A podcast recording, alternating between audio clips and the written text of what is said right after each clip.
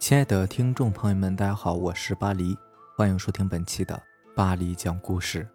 咱们今天晚上要分享的这篇故事名字叫做《自驾游撞邪》，作者小东。这件事情是我姐讲给我听的。她说她的朋友一大家子人开着两辆车出去自驾游，由于路途比较远，天都黑了还没有到呢。路上经过一个桥洞的时候，小孩说要尿尿。就在桥洞里面停了车，等小孩尿完尿之后，上车继续赶路。走着走着，就感觉有点不对劲儿。车里面明明只有五个人，前边两个男的，后边两个女的，带一个小孩，可是大家总是感觉还有别人。这几个大人坐在车里面也是觉得胆战心惊的，但是现在在外面路上也没有什么人和车子，也不敢乱说，毕竟这些东西还是很邪乎的。车继续往前走，突然车里的孩子就开始哭了，呜呜的哭个不停，别人怎么劝都没有用，就是停不下来。大家都很害怕。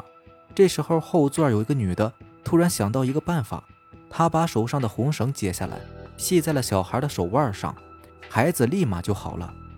还没等大家喘口气，那个把红绳拿出来的女的忽然就像是变了一个人似的，不停地扇着自己耳光，一边扇。还一边说：“叫你多管闲事儿，我叫你多管闲事儿。”旁边的女的和孩子吓得是哇哇大哭啊，赶紧停下车。后边车上有个人，平时就比较横，很嚣张的那种。他听说了事情过来后就骂开了：“你谁呀？想死啊？别给我找事儿！”骂了一会儿，车里的女的停了下来。后边车里面有人拽出一串佛珠，扔到了女子的身上，佛珠突然就碎掉了，而女子。也恢复了正常，清醒以后还惊恐万分地说：“刚把红绳系在小孩的手上的时候，就过来一个红衣服的女子，上来就扇他耳光，一边扇还一边说着叫你多管闲事儿。”大家也都是吓出了一身的冷汗，也没有心思再去玩了，马上调转车头就回家了。然而事情并没有结束，回家以后孩子就开始发高烧，并且一直不退。各大医院都去看过了，也都没有办法，连医生也都觉得奇怪。这边挂着吊水，温度下去了，吊水一拔呢，温度立马又上来。最后医院也不敢再看了，医生偷偷的告诉孩子家长说：“你这孩子怕是撞邪了吧？你不如去找那些看看。”作为一个正规医院的医生啊，让孩子去看鲜奶，这真是不容易啊。孩子的家长呢，赶紧就带着孩子回了家。并且去了小房子那里去请鲜奶看看。说来也是奇怪，这个孩子一进鲜奶的家里，高烧立马就退了。鲜奶看了看孩子，就问大人：“你们这段时间呢，是不是出过远门啦？”大人一听，连忙说：“是啊，出去旅游的，只不过路上撞邪又回来了。路上有没有遇见一个桥洞啊？有的，有的。”你们还下车了吧？把那天的事情详细的讲一下。大人赶紧把事情一五一十的告诉了仙奶。听了大人的描述，仙奶沉默了良久，叹了口气：“哎，完了，完了！”这大人一听就急了，忙问：“什么情况啊？我孩子还小呢，你一定要想办法救救他呀！”鲜奶又叹了一口气。哎，你们有所不知啊，那个红衣女鬼应该就是在那个桥洞里被车撞死的。只不过你们刚好路过，并且小孩还下去尿尿，那个女鬼就看好了你们家的孩子，想找他做替身，所以你给他系红绳，女鬼才打你，说你多管闲事儿。本来你们已经吓跑了他了。可没想到啊！你们回去的时候又从桥洞过了一遍。这女鬼是跟着你们的车回来的。如果我没猜错呀，女鬼现在就在房子外边等着呢。只要孩子一出去，肯定还会发烧啊！两个大人苦苦的哀求，求仙奶一定要想办法救救孩子。哎呀！我就算救得了一时，估计他也躲不过一世啊！两个大人一听有希望，赶紧就求着仙奶想办法。仙奶看孩子的父母如此的哀求，实在不忍心，就决定帮他们试试。他拿出了一个护身符给孩子带着，并且告诉孩子的父母，这个护身符必须一直带着，除了洗澡的时候，其他的时间都不准拿下来，而且必须要等到十二周岁以后才能不带。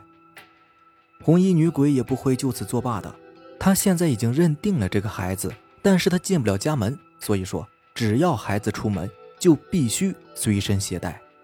孩子父母是感恩戴德的谢过了仙奶，就回家去了。只不过在他们走之后，仙奶又悠悠地叹了一口气，说：“躲得了初一，躲不过十五啊，命啊！”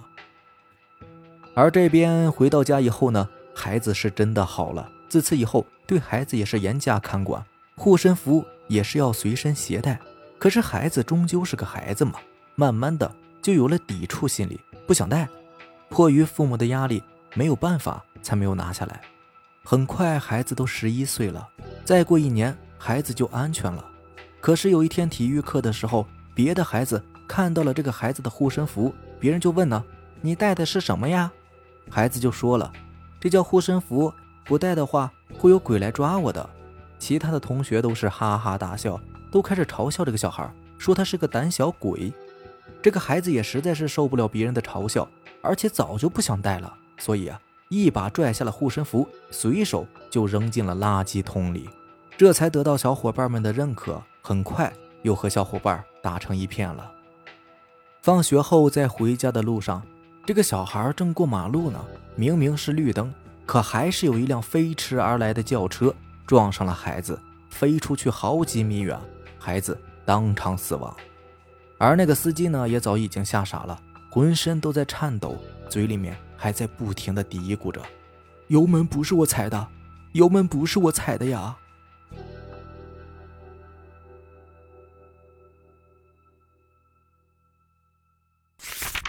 下面这个故事是由咱们的听友提供的，听友的名字叫做不和有故事的人抢网名。巴黎你好，我是你的老听众了，从你创办第四期的时候就开始关注你了。这次想和大家分享一个小时候奶奶给我讲的一个故事。事情是这样的，我们村有两百多户人家，有朱、姚、杨三个姓氏，可就是这样一个村子，却莫名其妙的出现了一个黄家堂。我打小就很奇怪，为什么我们杨姓聚集地角落的池塘会叫做黄家塘呢？为什么不叫杨家塘，或者是其他两个姓氏呢？直到后来奶奶跟我讲，原来我们村子呢，以前还真的有黄姓人口的，不过人口比较少，只有二三十户，而且因为那件事情，整个村子的人都消散了。上个世纪七十年代的一天。也就是端午节前的十几天，村子里到处都已经有了过节前准备的氛围了。一个黄姓大伯为了过节的时候多点柴火，就沿着村子后面那条河的堤坝顺流而下打柴去了。结果是越走越深，竟然在所有人未踏足的堤坝深处的河湾里，发现了一棵五人才能合抱住的空心古树。更惊奇的是，他竟然在大树的树心里面。发现了满满登登的铜钱。那个时候的铜板也不是什么稀罕物件，根本不值钱。我奶奶她父亲就曾经用一箩筐的铜钱去打了一个四斤重的烧水壶，所以黄大伯看着铜钱也没什么兴趣，反倒是觉得那棵大树挺拔雄壮，正合适做一艘威风的龙舟。好在端午节的时候为族里面争风头，所以就回去叫人。商量好之后，全族的人出钱出力，赶在端午节前打好了一艘漂亮的龙舟，还把从树洞里面发现的整箩筐的铜钱，就像是鳞片一样码在了龙舟的身上。从远处一看呢，活像是一条古青色皮肤的巨龙。我们那边的习俗呢，五月一到就开始端午节赛龙舟的预演。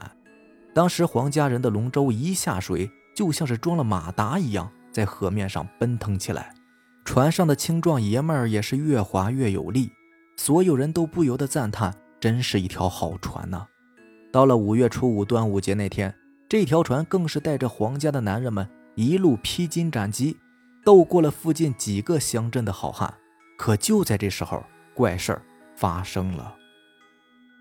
当时时过中午，江面上所有的船都在休息，却偏偏听到了一声沉重的鼓点响了起来，一声又一声。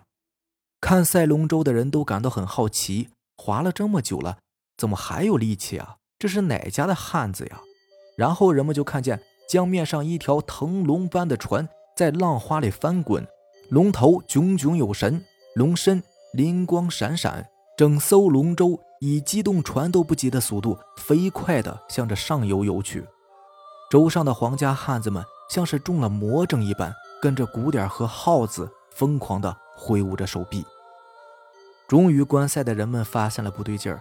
开着带着螺旋桨的小船追了上去，最后只看见整艘龙舟扑腾一下钻进了最上游的一个河湾里。小船上的人赶紧上前营救，可是除了一个抱着牛皮鼓浮起来的鼓手之外，河湾里却找不到一个人，甚至一块木板。后来听皇家的人说，那里就是当初发现空心古树的地方，而那个抱着牛皮鼓浮起来的鼓手也变得疯疯癫癫的。一天到晚的，嘴里边就嘀咕着，说什么还缺一个打鼓的，还缺一个打鼓的。终于在几天之后，他家里人一个没看住，被他抱着鼓跳河自尽了。这件事情几乎带走了皇家所有的壮年男性，皇家剩下的那些老幼病残们也慢慢的凋零了，渐渐的就离开了这里。现在我们村子里唯一能够看见。当初皇家存在过的痕迹，除了几个已经埋在土里的地基，就剩下这个姓黄的池塘了。好了，以上就是咱们今天晚上要分享的故事啦。啊，差不多大概有好几天没有没有给大家讲故事了，因为最近这段时间又进组了。对，现在在西双版纳呢。对。可能要到这个月底吧才能回去。我这个故事也是，也是我室友不在的时候，然后赶紧找机会录的。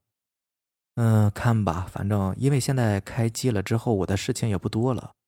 跟组编剧嘛，开机之后我不去现场的话，就一直在酒店待着。如果有时间的话，然后就找机会给大家录一期。所以大家也多多担待吧，确实可能。可能会更新的不及时，希望大家能够体谅吧。行，那咱们今天就这样，大家早点休息，拜拜，晚安。